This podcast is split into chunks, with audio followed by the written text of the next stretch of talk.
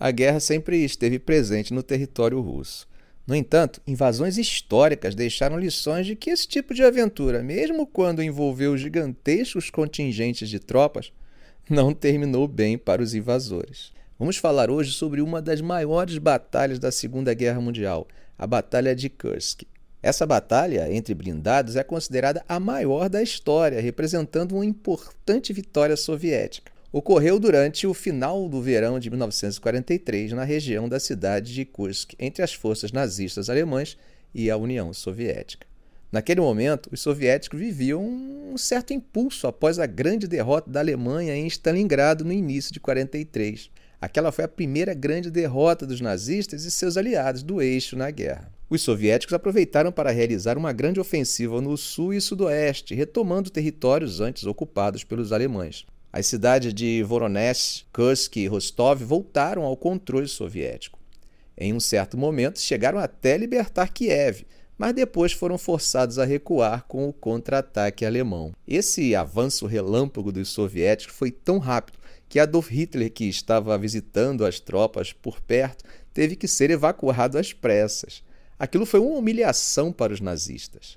Hitler decidiu então que uma grande ofensiva estratégica era necessária para se vingar de Stalingrado.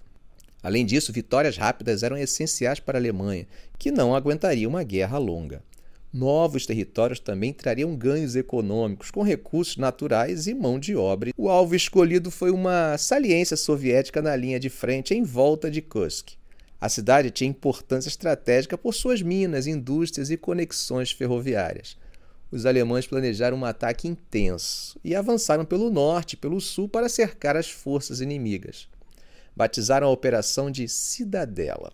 Contudo, os soviéticos já sabiam dos planos com antecedência, isso graças à espionagem e à quebra de códigos de comunicação alemães que haviam sido feitos. Eles se prepararam construindo fortificações, campos minados e outras defesas em profundidade, além de reunir reservas para um contra-ataque. As linhas de defesa chegaram a mais de 100 quilômetros.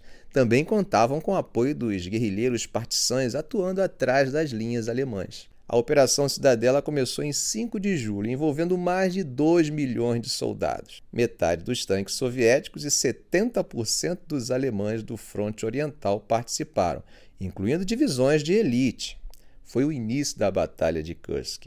Nas primeiras horas, a luta foi feroz, com bombardeios e disputa pelo controle do ar.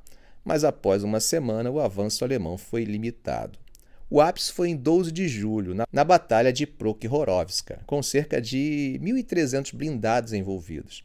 Apesar das perdas, os soviéticos frearam um avanço inimigo e então partiram para o contra-ataque, se aproveitando das defesas construídas.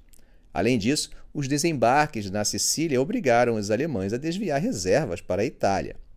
Em agosto, os soviéticos derrotaram os nazistas após 20 dias, libertando mais de 2 mil quilômetros de território. As perdas alemãs em Kursk beiram 400 mil homens, já os soviéticos perderam cerca de 700 mil.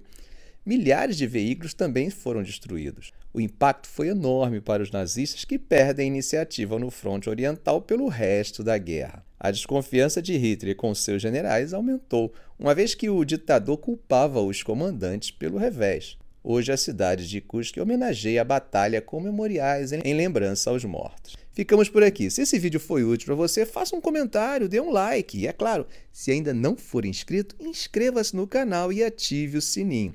Ok, gente? Um grande abraço do professor Arão Alves.